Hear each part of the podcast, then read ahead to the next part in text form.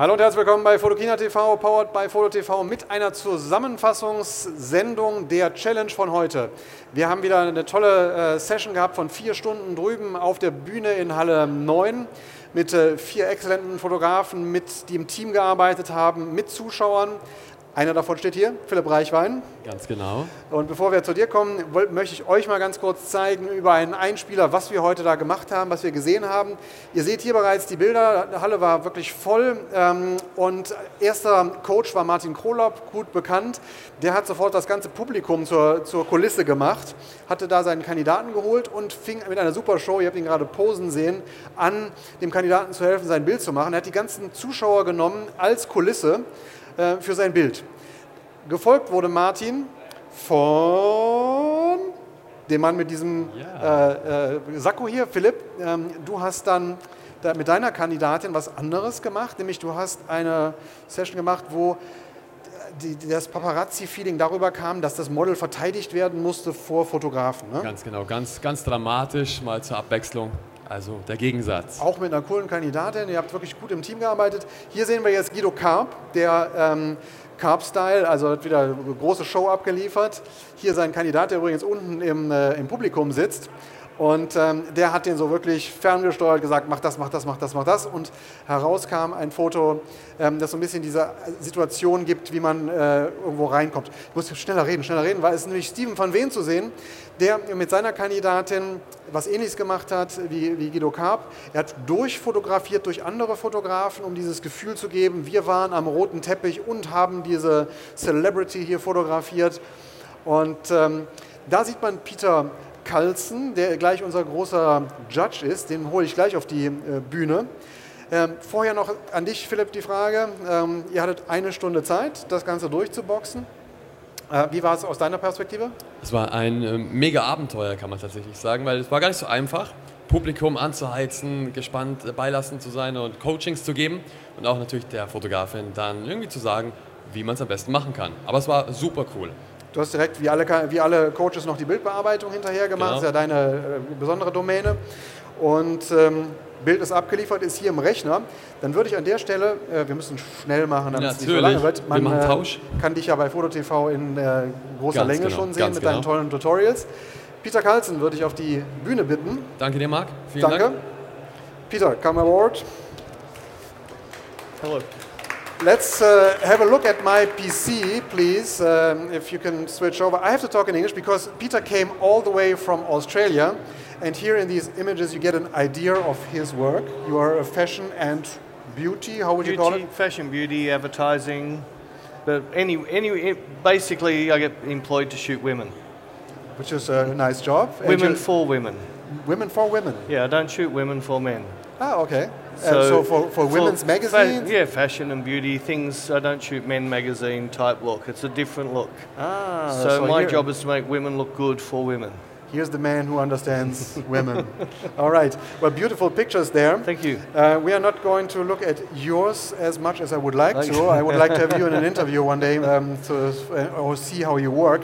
But let's uh, have a look at the first uh, image. This one's by uh, Martin Krolop and his candidate because ultimately you have the burden to decide who uh, gets the honor of the jury, in this case by you, of the best image of the day. So we see here uh, paparazzi. Paparazzi, yeah. Very well done. This is what Philip, who just was here on stage before you, um, did in his uh, in his shoot. shoot. Oh, I have my little app jumping again. uh, this is a typical mistake, although I'm not online. Next image is the one by Guido, who turned the model towards the audience and wanted them in the background. You can still yep. guess that. And the fourth by Stephen Van Veen, shot through other photographers to give that feeling Feel of, of we were. Yeah. So you can switch back and forth a little bit. Tell me, how do you judge a picture? Um, how would you? The first thing I look at is emotion. Emotion, okay. Right, and believable emotion, mm-hmm. so that everything looks like it's real and it's not a staged picture. Okay. Um, and I'm fi- I'm liking this picture, um, and I'm liking this picture, black and white, because I love black and white. Mm-hmm. Um, but there's a belief both their faces Even this, but I don't feel as much paparazzi in this. I think it need to be a little bit wide, more more ca- more action, Okay. rather than being so close or a really wide angle lens. But there's a lot of uh, there's a lot of emotion in here. There's, yeah. oh, there's drama and Yeah. and the fourth one. the fourth one, yeah, that's really nice. Um, This is a more intimate. more feel. intimate. If you didn't know it was shot, you mightn't be able to pick out some of the shadows what they were. Yeah, right. You can only guess, Guess. that uh, these shadows shot, could be. yeah, could be. Fair So enough. I, I like that. Um, oh, you're making it hard. I like all of these three for different reasons. Let- let Just switch to German for one second. Die, die Idee ist natürlich jetzt nicht hier zu sagen, das ist das Beste und der Gewinner und so weiter. Wir wollen ein bisschen eine, eine Idee bekommen, was ein Profi von diesen Bildern, ein, ein neutraler Profi hält. We're not going to make this the big winner or anything. We want That's your right. opinion and a tendency to which picture you, you as someone who hasn't shot them himself thinks. I, look, I, I come to this picture mainly because all the different types of cameras, Ja. and especially iPhones. You, to the, you know, when a star walks down, it's f- more iPhones than real cameras. Okay. And you know, you've got the, the SLRs, but to me, this has that full dramaticness of it. Whereas I love the acting of this, but it, to me, there's not enough cameras. Okay, fair enough. And I love that for black and white, but that could be anywhere. That could be a fashion shoot on the street. It- because we quite, quite often shoot on streets with people in the background, Okay, just okay. as a fashion shoot.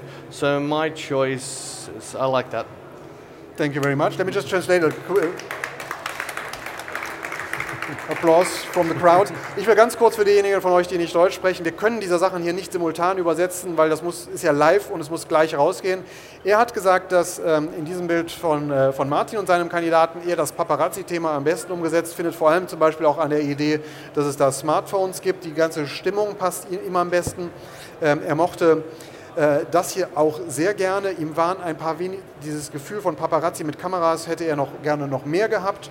Schwarz-Weiß ist sowieso ein Favorite von ihm, findet er ein tolles Bild, mag er sehr gerne. Er sagt, es könnte aber auch ein normales Fashion-Shoot sein. Der, Paparazzi-Style ist ihm hier noch ein ganz klein bisschen zu wenig. Und ähm, hier sagt er, dass man auch nur erahnen kann an den Silhouetten drumherum, dass da Paparazzis gewesen sein sollen. Er ist also sehr eng am Thema Paparazzi geblieben, weil das war sein Bewertungskriterium. Ihr mögt zu anderen Einschätzungen kommen. Es geht ja hier auch nicht darum zu sagen, das ist jetzt der Supergewinner. Es ging darum, euch eine Idee zu geben, wie jemand, äh, so ein Profi, wer herangeht. Thanks for being here. That's all right, thank you. Um, you have to run off to a workshop um, We're doing a photo walk for the war, at night time.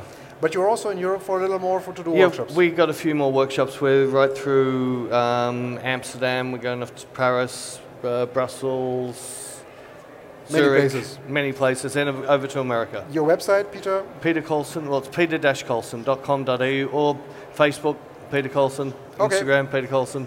Guckt bei ihm mal vorbei, wenn ihr noch Lust habt, zu einem seiner Workshops zu gehen. Danke fürs Zuschauen, thanks for being here. Thank Danke you. an alle Kandidaten, an die Coaches, super gemacht. Wir sehen uns morgen mit der nächsten Challenge und die wird auch wieder sehr special, also schaltet wieder rein. Bis dahin, tschüss.